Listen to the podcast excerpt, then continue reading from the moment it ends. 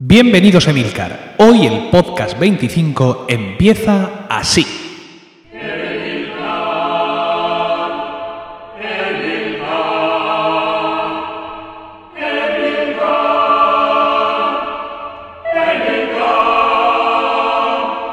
Emilcar.es, blog y podcast sobre Apple.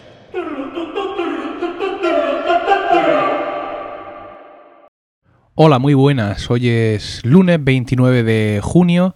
Este es el podcast 25 de Milcar y lo que acabas de escuchar es la promo 3, la tercera promo que hago de este podcast y que ha sido increíblemente recibida por todos vosotros. Debo decir que estoy abrumado por todos los elogios que he recibido a través del blog y a través de, de Twitter y que no puedo sino agradeceros eh, en mi nombre y en el de Ars Música, que en mi coro, eh, mis amigos que han colaborado conmigo en, en esta promo.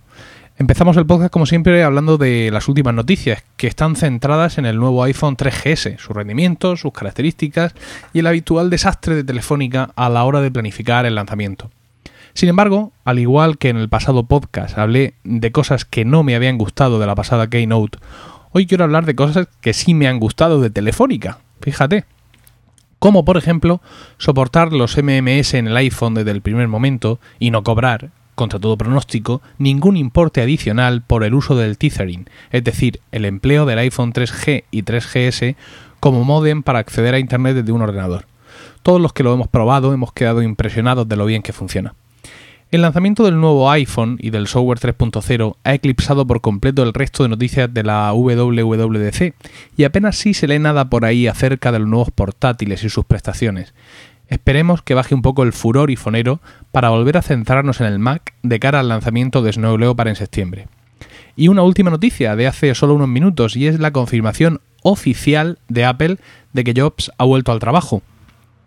Podemos leer en el blog Cult of Mac que Steve Jobs está oficialmente de vuelta en el trabajo después de seis meses de ausencia médica, según un portavoz de Apple acaba de confirmar al canal de noticias Bloomberg en una entrevista por teléfono. Eh, Jobs está trabajando en Apple algunos días a la semana y el resto de días trabaja desde casa. Apple dice que están encantados de tener a Jobs de vuelta y nosotros también, deseándole pues, lo mejor y que haya tenido una recuperación eh, provechosa y que esté de nuevo listo para seguir eh, al frente de la empresa. Bueno, de momento vamos a centrarnos en este podcast pasando a detallar el sumario. El sumario del podcast, como sabéis, es bien corto. Después de hablar un poquito de las últimas noticias, nos vamos a centrar en el tema, mm, en el tema principal de hoy, que es si estamos en España preparados para un switch masivo. Eh, después de esto, y valga la redundancia, iremos a la sección de switchers, después tendremos nuestra habitual historia maquera y una sección de blogosfera muy densa hablando de la tweet etiqueta, del comportamiento de la gente en Twitter, hablando de una iniciativa de hoy mismo, Podcast SL, y por supuesto, hablando del 3 de julio. Empezamos. Los que somos oyentes del podcast Puro Mac eh, recordaremos bien que hace un par de meses a Flavio eh, le dio por empezar a decir que no había que recomendar Mac y que él iba a empezar a no recomendarlo y que pedía o sugería a todos sus oyentes que no recomendaran Mac. No por nada, sino porque él pensaba en esos momentos, un poco en clave humorística, que ya éramos suficientes y que tampoco interesaba quizá que la plataforma se hiciera demasiado popular y se nos aguara la fiesta, ¿no? Que llamara la atención quizá de, hackers y de programadores de virus que, pese a la proverbial invulnerabilidad del sistema, pues consiguieran empezar a meternos mano. Eh, eso me lleva, esa reflexión en tono de humor de, Flavio, me lleva a, pensar si estamos preparados en España para un switch masivo. Eh, puede ser una pregunta un poco apocalíptica, porque estas preguntas siempre suelen venir relacionadas con desastres naturales. ¿Estamos preparados para un terremoto, por ejemplo? ¿Estamos preparados para un tsunami? estamos preparados para una pandemia de la gripe A, por ser un poco actual en mis propuestas. Eh, este tema de si estamos preparados en España para un switch masivo eh, me, sugiere más preguntas que respuestas. Es decir, no, no vengo aquí a, a ofreceros un análisis sesudo que haya podido hacer sobre el tema, sino es que realmente he estado pensando durante muchos días y no he encontrado respuestas. Quizá algunos de vosotros que conozcáis mejor determinados aspectos de lo que voy a hablar, podríais en los comentarios abundar sobre el tema. Vamos a pensar en un switch masivo profesional. Eh, vamos a pensar, por ejemplo, que en España alguna gran empresa, eh, pues un día ve la luz y se le ocurre pasarse a Mac.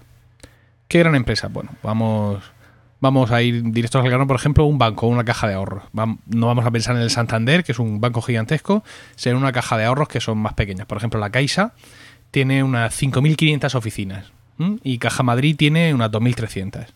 Vamos a pensar en, no sé, en la Caixa, que ya digo que tiene 5.500 y que podríamos dejarlas en 5.000, pensando en que van a haber recortes de oficinas. bueno, en estas 5.000 oficinas podría haber una media de tres ordenadores por oficina, por ejemplo, y me estoy quedando cortísimo, con lo cual estamos hablando de 15.000 Macs para la Caixa. ¿Dónde compra la Caixa 15.000 Macs? Ah, supongo que lo negocia con Apple directamente. ¿Tiene Apple España una sección de grandes cuentas, por así decirlo, que esté preparada para, asumir un pedido de este volumen? 15.000 eh, Macs, mm, no sé, son los Macs que se venden en España. ¿Cuándo? Porque otra de las características de esta empresa es que, salvo las cifras que da Apple en, las conferencias estas para accionistas, realmente sabemos muy poco. Por ejemplo, ¿cuántos iPhone 3G ha vendido Movistar en España? ¿Lo sabemos? No lo sabemos. Pero bueno, sigamos con nuestra cuenta. 5.000 oficinas a una media muy, muy, muy corta de 3 Mac por oficina. Tenemos ya 15.000 Macs. Y insisto, lo negocian con Apple. ¿Quién daría el soporte técnico? Ah, en toda España, claro, por supuesto, porque Apple no tiene ni una sola tienda en España. Con lo cual hemos de pensar que serían los premium resellers los que darían el soporte técnico, digamos, a través de un contrato a tres bandas. Ya se está la cosa poniendo un poco rara. Eh, con Apple y con cada premium reseller de cada ciudad o de cada provincia. Porque, por ejemplo, aquí en Murcia tenemos dos servicios eh, técnicos autorizados. Uno es Benotac, que es un premium reseller, y el otro es Desktop Publishing, que como certificación tiene el ser un reseller, un vendedor normal, y luego ser el servicio técnico autorizado. Eh, las oficinas de la Caixa que estén en Murcia, pues es de suponer que firmarían algún tipo de contrato de mantenimiento con Apple y con una de estas dos entidades. Eh, pero claro, ese contrato seguramente si lo firman con Menotac o con Desktop Publishing sería diferente del que las oficinas de la Caixa que están en Alicante firmarían con Catwin, por decir un reseller que hay allí que tiene servicio técnico ya la cosa se está poniendo un poco turbia. Y por cierto, mm, hablamos de 15.000 Macs, pero ¿qué Macs? ¿Qué, ordenador Mac podría actuar un banco? ¿Pondrías un iMac, por ejemplo? El más pequeño tiene 20 pulgadas. Con lo cual, no sé, 20 pulgadas para un comercial, un encargado de empresas que está en una mesa, pues puede, puede funcionar perfectamente, pero los que están en caja, que están generalmente en mostradores más, eh, más enclaustrados, pues tienen difícil convivir allí con un monitor de 20 pulgadas. Entonces nos tendríamos que ir al Mac Mini. Pero y claro, ¿qué monitores? ¿Qué monitores les ponemos? ¿Qué le va a decir Apple al banco? Que se busque los monitores por su cuenta. Porque el monitor más pequeño de Apple es el Cinema Display de 24 pulgadas que vale 829 euros. Yo supongo que la mayoría de estas preguntas seguramente son banales a la hora de que la Caixa o otra entidad similar se pase a Mac. Quiero, decir, tienen problemas mucho más grandes, eh, quizá, que pensar eh, que, que en el hardware que van a tener que usar. Pero, pero es algo también a tener en cuenta. Y yo estoy seguro de que Apple estos problemas los tiene ya resueltos porque eh, en España, que yo sepa, no ha pasado, pero en, Estados Unidos y en Japón son muchas las grandes empresas que se han pasado masivamente a Mac y que habrán pasado por estas mismas eh, cuestiones. Mm, pero realmente yo no conozco las respuestas, porque es que además se conocen muy, muy, muy pocas respuestas y muy poco tanto sobre este tipo de cosas. Entonces, cuando eh, me enfrento a mi eterno demonio de la implantación del Mac en la oficina, pues muchas veces mm, se me ocurre pensar esto, ¿no? En, cómo realmente tú convences a... Porque bueno, tú al, al, servicio informática de un banco o de una gran empresa, eh, digamos que salvada, salvado el tema del, software específico que pueda usar la empresa, debe de ser relativamente fácil de convencerles que se pasen a Mac, ¿no? Todo va a ir perfectamente, no van a tener virus, aunque claro, los bancos y las grandes empresas suelen trabajar con entornos muy cerrados que reducen los problemas de, de Windows, ¿no? Pero, pero, pero aun con eso, quiero decir, sigue, sigue existiendo muchos cabos sueltos por lo que yo conozco, por lo que nosotros conocemos, conocemos para implantar eh, el Mac masivamente en las empresas, al menos en España. Sobre todo debido, sin duda, a la escasa, no, a la nula implantación de Apple Store en nuestro país. Desde luego creo que si Apple quiere morder el, la tarta del sector empresarial en España, tendría que empezar a ponerse las pilas con, con Apple Store y a implantar servicios profesionales. Ya, ya os digo, hablo desde el desconocimiento de saber si Apple en España tiene o no alguna especie de departamento de grandes cuentas. Sé que tienen responsables de aplicaciones pro, que hay un director de mercados creativos y no sé si llega a haber incluso un director o un encargado del mercado educativo de universidades, etcétera. Pero no sé nada respecto a la posibilidad de que haya alguien encargado de grandes cuentas. Vamos a seguir lucurando un poco. Ya os digo, estoy dando más preguntas que, respuestas y espero que quizá alguno de vosotros pueda dar alguna respuesta en este sentido o su parecer. Ya que hablamos de un switch masivo, vamos a pensar en un switch masivo al nivel eh, particular, no ya al nivel profesional. Imaginaos de pronto hordas de personas, familias, con los abuelos, con, con el canario, dirigiéndose hacia los centros comerciales para comprar su Mac. Eh, por todos he sabido que el Mac despierta mucho la creatividad, ¿no? Cuando tienes que estar ocupándote de formatear y de desfragmentar y de pasar el antivirus, pues puedes pasar tu rato montando fotos y vídeos. Entonces, pues yo he experimentado en mi, propia persona y en la de mis amigos que cuando la gente tiene un Mac, pues quiere aprender a usarlo de pronto, porque es cierto que hay foto, que hay movie, que todos los programas de iLife son muy sencillos de usar, pero generalmente al usuario poco friki, por así decirlo, siempre le queda la cosa de que él eso lo tiene que poder aprender a usar mejor y que es muy fácil incluso de que alguien le dé dos pinceladas y, lo ponga en órbita. Sin ir más lejos, este pasado sábado 27 di un taller de iMovie básico en el que mucha gente que como yo usaba iMovie con cierta naturalidad, de pronto descubrió 3, 4, 5 detalles que le, que, le solucionaron la vida, ¿no? Aparte de gente que no sabía utilizar iMovie en absoluto y que nunca lo había hecho y que de pronto se vio allí montando un vídeo y editándolo. Es decir, el software de Apple es muy fácil de manejar y aparte es muy fácil de, enseñar a manejar. ¿Qué, ¿Qué pasa cuando toda esta gente quiere aprender? ¿Dónde va a aprender? Es cierto que los resellers y los premium resellers tienen unos compromisos de formación con Apple, pero no sé yo si están preparados Mm, para, atender a tanta gente como pueda solicitarlo. Tampoco sé yo si en España los potenciales compradores de, de, Apple o el público en general está, digamos, acostumbrado o preparado a exigir formación en ese sentido, ¿no? Eh, en Estados Unidos sabemos que todos estos seminarios gratuitos que hay en las tiendas se llenan, pero yo no sé realmente aquí cómo han funcionado.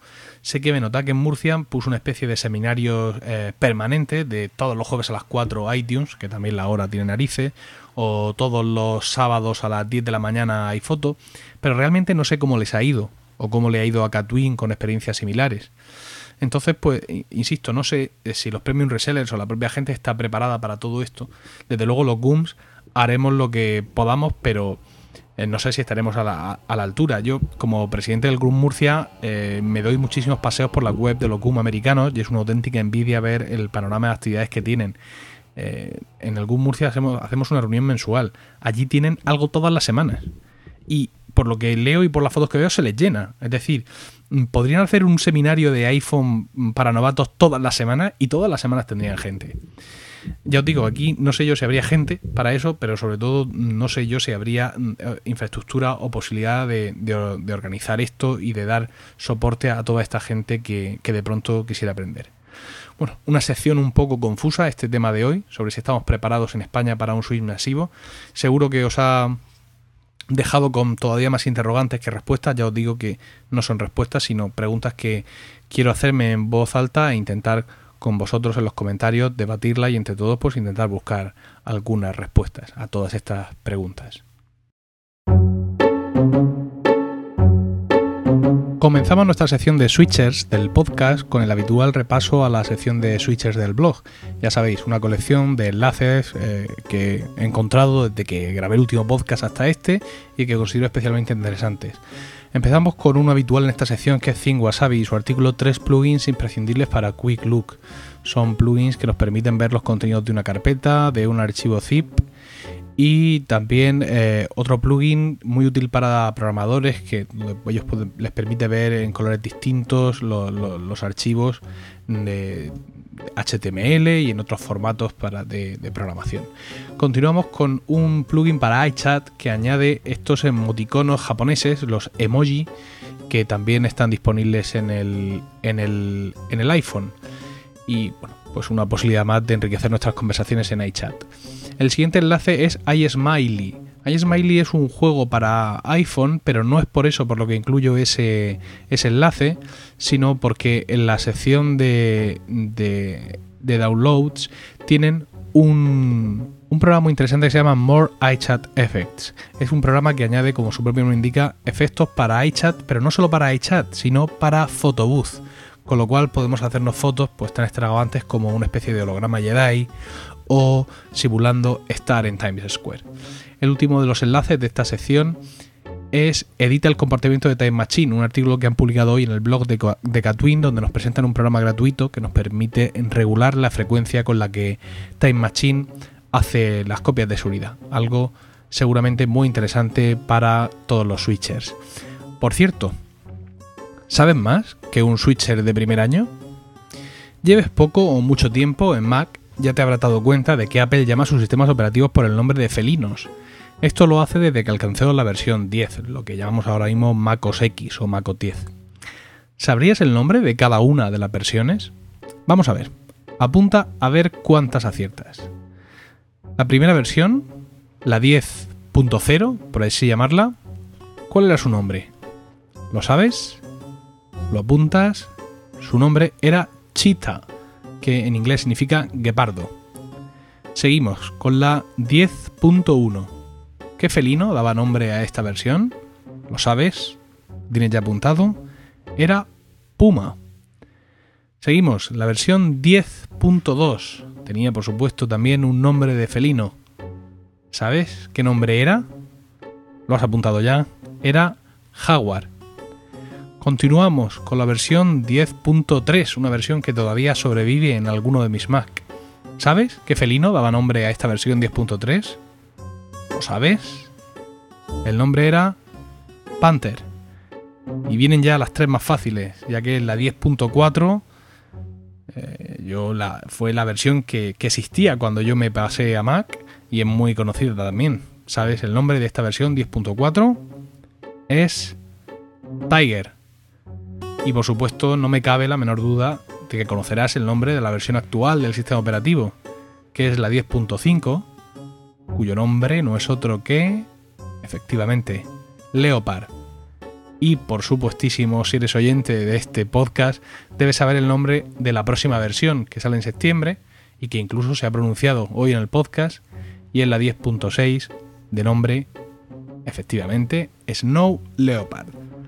Bueno, pues esta era otra de las preguntas del Keith Sabes Más que un switcher de primer año que nos pasaron en la Campus Mac el verano pasado, en el verano de 2008. Puedes entrar a campusmac.net para ver eh, la campus de este año, cómo se va a celebrar y las distintas actividades que esta asociación, esta especie de gran GUM, ofrece a, todo el mundo. Y bueno, seas un switcher de primer año o de último año ya un avezado miembro de nuestra comunidad, hay curiosidades de Apple que a todos nos encanta conocer. Por ejemplo, no sé si sabíais que Phil Schiller, el vicepresidente de marketing mundial de Apple y que en, ausencia de yo fue el presentador de la última keynote, bueno, decía que Phil Schiller fue el que inventó la rueda, el que inventó la rueda eh, del iPod. Podemos leer en el libro de Lender Kenny en la cabeza de Steve Jobs lo siguiente. Phil Schiller fue quien tuvo la idea de la rueda de desplazamiento. En una reunión había asegurado casi de forma definitiva, la rueda es la interfaz adecuada para este producto. Schiller también sugirió que los menús deberían desplazarse con mayor rapidez al girar la rueda más rápido, un toque de genialidad que distingue al iPod del padecimiento que suponía utilizar los reproductores de la competencia. La idea de la rueda de desplazamiento quizá no hubiera surgido si Apple hubiese seguido con el proceso de diseño tradicional en serie.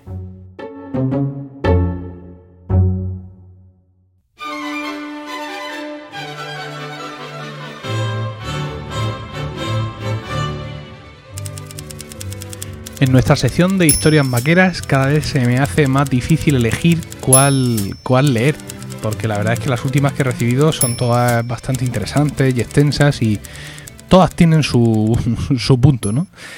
Entonces, bueno, tras eh, hacer un breve repaso por todas las que tengo todavía pendientes de, publicar, he decidido que vamos a hoy a escuchar la historia maquera de David Marcinjac, eh, un badalonés de 33 años que nos cuenta eh, su historia diciendo así. Hola Emilcar, me gustaría contarte mi llegada al mundo de Mac. He tenido todos los Windows 3.11, 95, 98 y XP. De este último tenía un ordenador de sobremesa, creo que era un Pentium 4, y no recuerdo nada más de sus características, solo que cuando lo compré en teoría era un pepino. Después mi mujer me regaló un ordenador portátil, que aún tengo, aunque cuando falle lo cambiaré por un MacBook. Un Compact Presario V4000 del que estoy bastante contento y más teniendo en cuenta que fue antes del boom de los portátiles y poder llevarse un ordenador a cualquier parte era un lujazo. Este ordenador portátil lo compró mi mujer en el MediaMarkt del centro comercial de la maquinista de Barcelona en 2005. Cuando aún no tenía un año el portátil, diciembre de 2006, empezamos a notar que aquella velocidad que lo caracterizaba al principio se estaba perdiendo. Por aquellas casualidades de la vida, poco antes de notar esa pérdida de velocidad, mi mujer empezó a trabajar en MediaMarkt y me, comentó que puesto que estaba en garantía y conocía al técnico de informática que se llamaba Jordi, le llevaría el portátil un día para que él se lo mirara. Me comentó que al ordenador no le pasaba nada, que el único problema que tenía es que era Windows, y uno de los problemas que tenía Windows es que guardaba archivos residuales de todos los programas que se hubieran instalado, y que la única manera de resolver este problema era formateando el disco duro y poniendo el ordenador como recién comprado. Entonces me vino la pregunta. ¿El problema era Windows? ¿Qué quieres decir? Entonces me dijo que existía un sistema operativo que se llama Macintosh y que era mucho mejor. Me empezó a contar que no tenía virus, ahí es cuando se me abrió la boca y los ojos, que apenas se colgaba, que se podía tener múltiples programas abiertos sin que se ralentizara el sistema y algunas cosas más que ahora no recuerdo. También me dijo que en el interior de la tienda tenían Macs y que había un compañero de informática que era maquero como él. Me dijo que entrara en la tienda y preguntara por Paco, y eso fue lo que hice. Me presenté y le dije que me mandaba Jordi para que me explicara y me hiciera una demostración de los Macs. Allí tenía un MacBook blanco, un Mac mini y un iMac. Me hizo una demostración con el iMac, con Tiger, que era el sistema operativo de entonces. Quedé maravillado de lo bien que iba. Cuando volví al puesto de mi mujer y de Jordi les expliqué lo que me había enseñado Paco. Tuve que bajar de esa nube en la que me encontraba y coger mi portátil y volver a casa. Me preguntaba por qué Windows no podía funcionar también como los Macs. Me notaba que ese era mi sistema operativo, con el que me notaría gusto. Mi sorpresa fue indescriptible cuando, después de trabajar, mi mujer llegó a casa y traía consigo una caja blanca, preciosa, que contenía un iMac de 17 pulgadas con el que aún sigo. Estaba tan maravillado con Apple que al cabo de un mes me compró un iPod vídeo negro de 30 GB y en julio del año pasado el iPhone 3G. Como nota curiosa, quisiera decir que desde entonces tengo una gran amistad con Paco, que fue mi maestro y mentor en el mundo Mac, y al cual agradezco que me abriera esos ojos de Windows que tenía. También agradezco a mi mujer por haberme comprado ese pedazo de iMac. Sin su colaboración no hubiera sido posible esta historia. Bueno, David, muchísimas gracias por tu detallada historia y creo que es evidente que ahora te toca devolverle el favor a tu mujer y comprarle también un Mac a ella. Para los que tienen un Mac. Para los que quieren tener. Para los que sufren Windows. Para los que adoran Vista. Para los switchers. Para los expertos. Para los curiosos. Para los que quieren saber más. Para los indecisos. Para los que buscan. Para los que esperan. Para los que quieren cambiar. Para los escépticos. Para los que tienen un iPhone. Para los que tienen un iPod. Para los de Intel. Para los de PowerPC. Para los de Leopard. Para los de Tiger. Para los que limpian. Para los que pasan la aspiradora. Para los que escriben. Para los que hacen fotos. Para los que editan vídeo. Para los músicos. Para los programadores. Para los diseñadores. Para los productivos. Para los que enseñan. Para los que aprenden. Para los que se divierten. Para los fans de Quicksilver. Para los adictos a Twitter. Para los que escuchan podcast. Para los que hacen podcast. Para los puristas. Para ese señor de Murcia. Para los que se fresan. Para los que necesitan un arma. Para los que esquivan esto. Para los que no tienen iPhone. Para los de bitácoras. Para Steve Jobs. Para Bill Gates. Para Steve Ballmer. Para ti. Para todos. Magníacos. El podcast de los maníacos de Apple. Magníacos.com.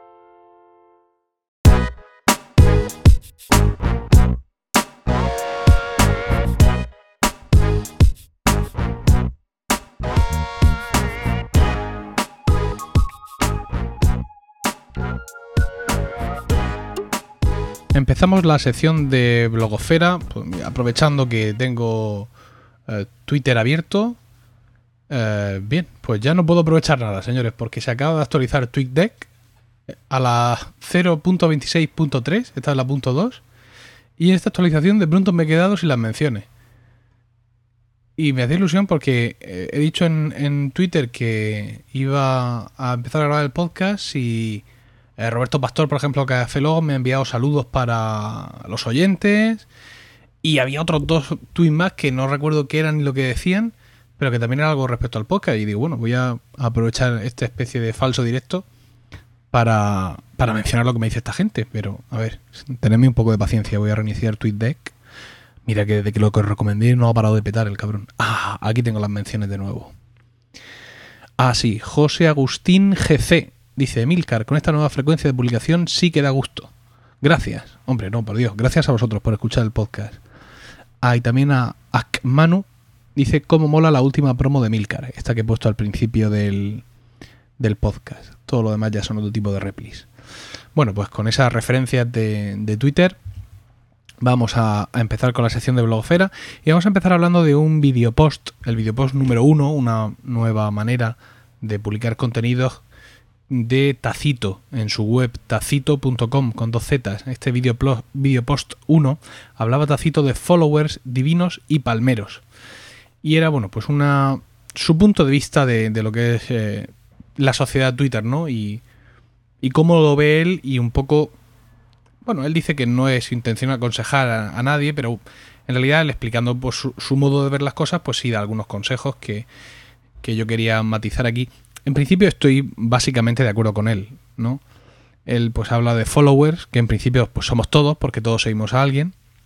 Luego están los divinos, que son los que usan Twitter a rajatabla para decir lo que están haciendo.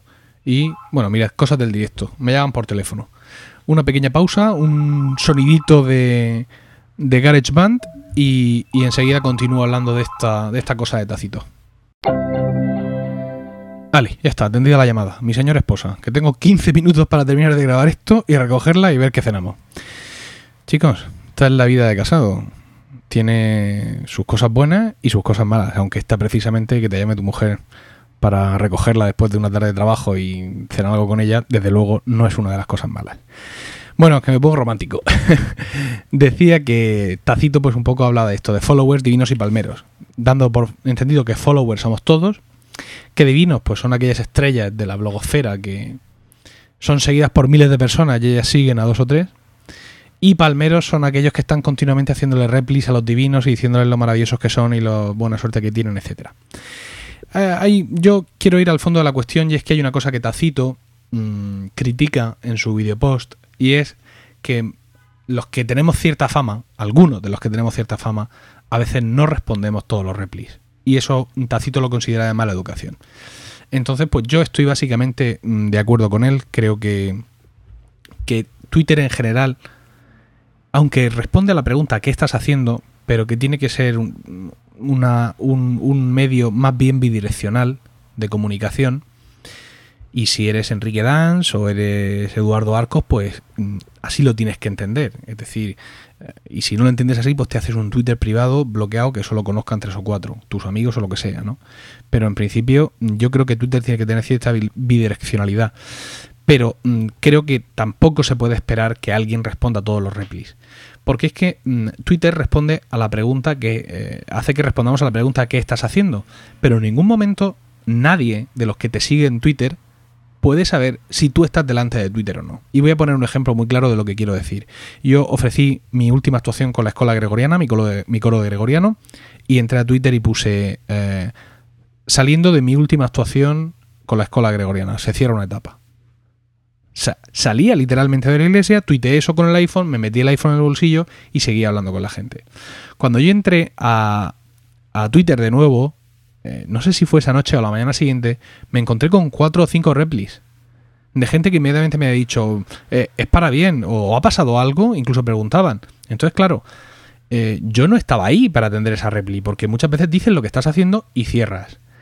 Y es un poco raro, a veces, a veces, pasadas 12, 15 horas, que a veces yo paso ese tiempo sin ver Twitter, pues hacerle un replay a un tío para decirle, no, mira, es que me estaba comiendo un bocadillo o lo que sea. Entonces, en ese sentido, yo sí creo en la direccionalidad de, Twitter. Yo intento mm, responder a todos los replis que me encuentro y que tienen respuesta posible, porque hay algunos replis o menciones que, que realmente mm, no, no son para responder. La gente te dice algo y punto. Mm, no vas a responderle, oh, te acabo de escuchar lo que me has dicho o lo que sea, ¿no? Yo intento responder a todas las replis que puedo y que son respondibles, pero también hay que entender que muchas veces el, tipo que acaba de decir algo puede no estar ya delante del ordenador. Entonces, pues también he tenido pues, la desagradable oportunidad de encontrarme con algún follower cabreado y tuiteando diciendo que si no le respondo, que si no sé qué, que si no sé cuánto. Entonces, al igual que creo que Twitter debe ser bidireccional y que hay que mantener cierta relación con tus followers, no creo que nadie esté obligado a responder a ningún tweet. No sé eh, qué opináis de esto y qué, qué os parece, pero yo lo, lo, siento así. Lo siento así porque hay muchas veces que, aunque el tweet que encuentro, en la respuesta, perdón, el repli que me encuentro, han pasado las horas y sigue teniendo sentido responderle al follower, pero hay otras veces que ya no, que ya carece de sentido. ¿Y qué pasa? Porque porque no le responda y no le diga, oye, que es que lo acabo de ver lo que sea, ya soy un mal educado o ya soy un divino.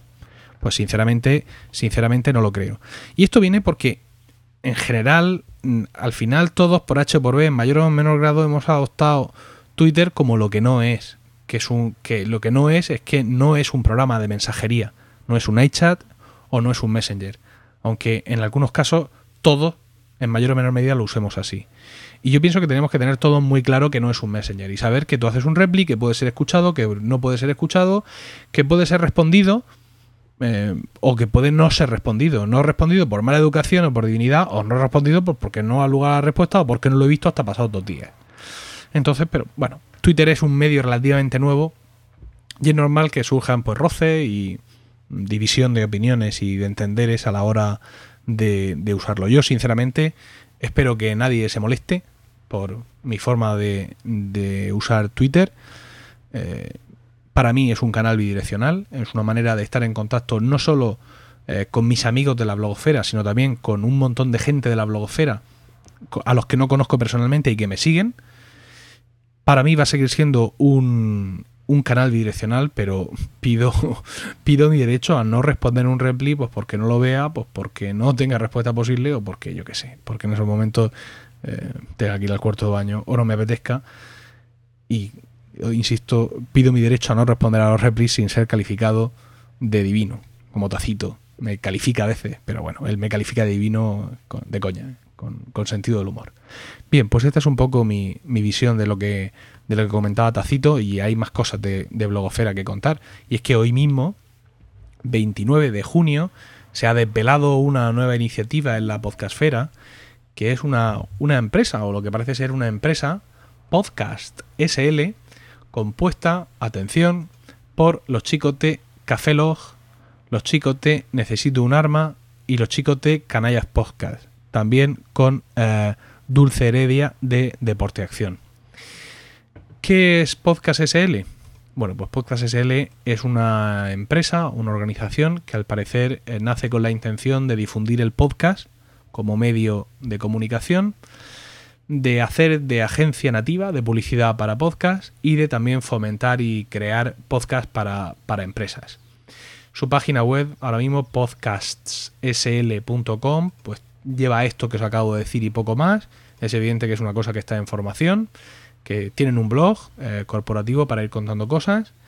Hablan de que bueno, conseguir un desarrollo del podcasting no en beneficio propio, sino en beneficio común. Y luego, evidentemente, pues su parte de empresa eh, muy digna, como puede ser la, gestionar la inversión en publicidad en podcast y creación de podcast para, para empresas. Eh, bueno, pues les deseo toda la suerte porque realmente este es un medio que merece mucho la pena, que a mí me encanta y al cual iniciativas así pues le vienen que, ni pintadas. Eh, ¿Qué es lo que pasa? Que estos tíos que mm, han fundado esta empresa van a estar en mis manos, claramente, este viernes 3 de julio y encadeno con lo siguiente, porque este viernes 3 de julio, a las 8 de la tarde, en la FNAC de Murcia, tenéis una cita con el destino. Café Log contra Necesito un Arma, segundo round. Y esta vez no, no van a haber tonterías ni, ni tongos, desde luego. Esta vez sí va a ser lo que todos esperáis que sea y me quiero permitir el lujo de decir que va a ser lo que todos esperéis que sea y mucho más. E incluso también lo que nadie se espera que sea. He preparado este podcast a conciencia, ellos están preparando también, me consta, de, cara a esta batalla y espero que todos los que vais a estar allí, que me temo que vais a ser demasiados para el aforo del, de, de la FNAC, y todos los que escuchéis el podcast, espero que al día siguiente pues disfrutéis y lo paséis bien y realmente entendáis como yo entiendo este podcast como un hito en la historia del podcasting. Por cierto, pasaros por podcastsl, podcastsl.com sobre todo para ver los avatares que se han creado. Se han creado unos avatares de una especie de pollito amarillo y hay aquí eh, nueve pollitos que identifica a cada uno de los miembros de esta, de esta iniciativa. Desde luego, el pollito más genial desde mi punto de vista es el de Duarte, de Necesito un arma, con sus características gafas y sujetando una bomba debajo del ala.